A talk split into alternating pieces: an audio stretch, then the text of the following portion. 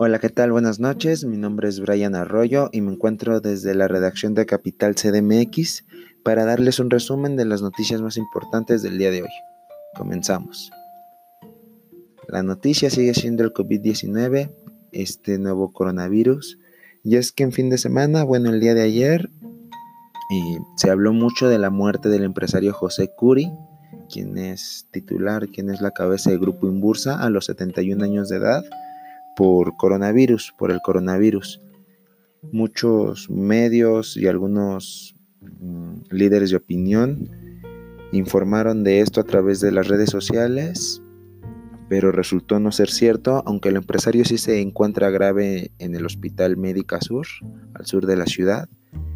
La muerte de, de él, de José Curí, pues fue falsa. Ante esto, usuarios de Twitter se tundieron a quienes dieron la noticia, como Raimundo Riva Palacio, como Joaquín López Dóriga, como Carlos Loret de Mola. Curiosamente, algunos nombres de los mismos que aparecían en la lista que hace unos días publicó otro medio de los comunicadores mejor pagados en sexenios anteriores. Digo curiosamente. Y Vaya, en la mañanera López Obrador hace mención de este caso sobre José Curi y llamó a no politizar el COVID-19 y pues lanzó sus buenos deseos a José Curi diciendo que espere que no le pase nada. Vamos a más del COVID-19. Tedros Adhanom, quien es el titular, la cabeza de la Organización Mundial de la Salud, instó a México, o al gobierno de México, mejor dicho, a que tome las riendas de, del combate contra la propagación del coronavirus, que no solo se deje la tarea al sector salud, sino que se aproveche la popularidad del presidente para que la población, la ciudadanía, haga caso a las recomendaciones, a las medidas necesarias para detener la propagación de, este, de, esta, de esta pandemia, de esta enfermedad fue, una, fue un día lleno de cancelaciones y de suspensiones en, todo el mundo, alrededor del mundo. Por ejemplo, sellaron la Unión Europea. Eh, dentro de la Unión Europea tienen previsto cerrar 30 días los viajes no esenciales dentro de la Unión Europea, pero por ejemplo el presidente francés Emmanuel Macron avanzó y planea que esta medida entre el vigor desde el martes a mediodía, es decir, desde mañana, mañana de nosotros, probablemente ellos ya se encuentren en martes. Y, por ejemplo, también Canadá cierra frontera a los extranjeros, a excepción de, de los estadounidenses, y Estados Unidos no dará visas ni entrevistas en los centros de atención a solicitantes, en las embajadas ni consulados de México, hasta nuevo aviso simplemente atenderá a ciudadanos estadounidenses aquí en México, residentes en México, y sí dará visas de urgencia, pero solamente se limitará a esas, a esas tareas. En más de estas suspensiones, ¿qué podemos decir? En la Ciudad de México, los eventos que congreguen a más de mil personas quedan restringidos.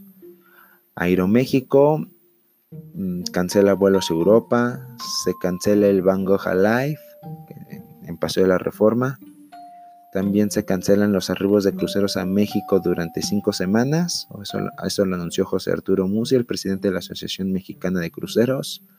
La Liga MX, la liga de deporte más importante de México, creo yo, también cancela varios de sus torneos, la Liga Profesional, la Copa MX y la Liga Femenil quedan canceladas. Jalisco y Guanajuato em, cancelan clases y adelantan al decreto del secretario de Educación Pública Esteban Moctezuma, que tiene planeado cancelar las clases desde el 20 de marzo, es decir, esta semana. Jalisco y Guanajuato se adelantan. Em, la doctora Claudia Sheinbaum, la jefa de gobierno, mencionó que posiblemente se pueda suspender la pasión de Cristo en Iztapalapa, que se estará viendo, que se informará oportunamente sin embargo, los vecinos de, la zona Iztapalapa, quienes son los encargados de organizar esta representación, dicen que por su fe y por el, el, mito originario, por así decirlo, del propio, de la propia representación los insta a realizar haya o no haya permiso de los tres órdenes de gobierno, haya o no haya asistentes, ellos van a realizarla. La máxima casa de estudios, la UNAM, también informa que de forma paulatina irá cancelando clases, irá cancelando clases en las aulas por el coronavirus paulatinamente, se irá informando también de cómo se van dando estas cancelaciones en los distintos planteles. Y ahí hubo un agarrón, algo así, entre la Cancillería mexicana y la presidencia de El Salvador, puesto que el presidente de Salvador niega el acceso a, un vuelo mexicano y tacha de irresponsables a las autoridades mexicanas. El canciller cuestiona que, que, casos, que cómo supo, que la responsabilidad es dar a conocer cuál es la verdadera información, pero el presidente salvadoreño hace estas declaraciones a través de su cuenta de Twitter. Dice que cerrará San Salvador a vuelos comerciales, simplemente a vuelos de carga. Y así en una, en una de estas series de tweets que se llaman hilos, va desglosando que existen 12 casos en vuelos que van a El Salvador. Y después apunta esos 12 casos en un vuelo mexicano. Más tarde Marcelo Ebrard dice que el vuelo no se dio simplemente porque se canceló la entrada a San Salvador y que nadie, nadie fue sospechoso. Solamente 12 jóvenes salvadoreños viajaban a El Salvador con cubrebocas, pero nada más. Pues a ver en qué acaba esto. Esperemos no, no pase a más.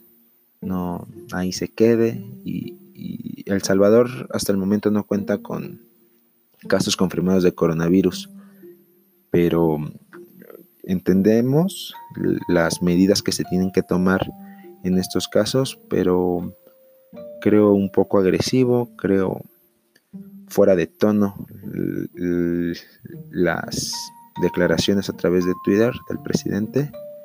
Sin embargo, hay que mencionarlo, es un presidente muy movido en redes, de hecho se da su su candidatura sale exitosa por el manejo de redes, de hecho lo conocen así como el presidente tuitero o algo así. Vámonos a la Ciudad de México, a noticias de la CDMX. Y es que otra enfermedad que está azotando no nos basta con el coronavirus, con el COVID-19. También 16 casos de sarampión confirmados en la Ciudad de México. 16 casos de sarampión. Es, es un brote importante, 16 casos. Y ante esto, pues la bancada del PRD, por ejemplo, instó al, gobierno de la Ciudad de México a que se haga correctamente la cartilla de vacunación, los procesos de vacunación para, para el sarampión, que hay que recordarlo es antes del primer año de edad y hasta los seis años de edad un reforzamiento de esta vacuna. Esperemos que esto se detenga a tiempo también. Es una enfermedad, además de muy contagiosa, pues, pues grave. Entonces esperemos que, que se solucione pronto también este problema. Mañana se reanudan los servicios de la línea 1 y de la línea 5 del metro. Además está repetir qué pasó en la línea 1. Fue noticia parte la semana pasada. Eh, siguen dos personas hospitalizadas, me parece. Y la línea 5 del metro por una fuga en un contenedor, en un tipo cisterna de, de gasolina arriba del arriba de la línea 5 del metro. Ya mañana se reanudan actividades normales. El Congreso Capitalino restringirá acceso a quienes no laboren dentro, pues dentro del Congreso. Solo se les permitirá la entrada a los legisladores y un asistente por legislador. El día de ayer se llevan a cabo las elecciones para, para elegir las comisiones de participación comunitaria y el, presupuesto participativo.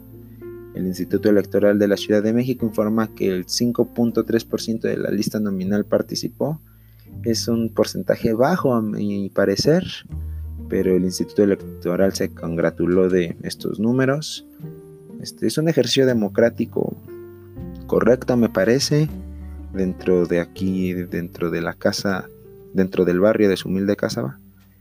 Eh, me parece que es un ejercicio importante que, te acerca más a un, un verdadero trabajo de democratización. Esperemos sigan dándose y, con más éxito dentro de los años venideros.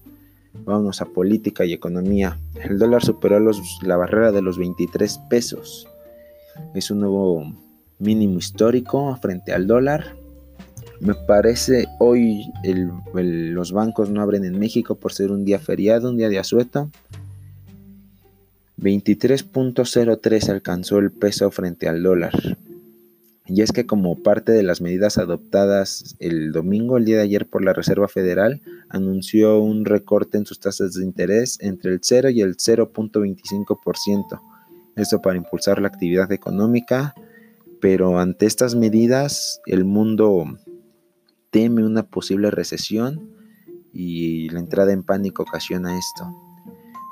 Durante la mañanera, el subsecretario de Salud Hugo López Gatel eh, habló de, números del COVID-19 y agregó que Andrés Manuel López Obrador eh, no tendría problemas, no sería un paciente de delicadeza si llegara a contraer COVID.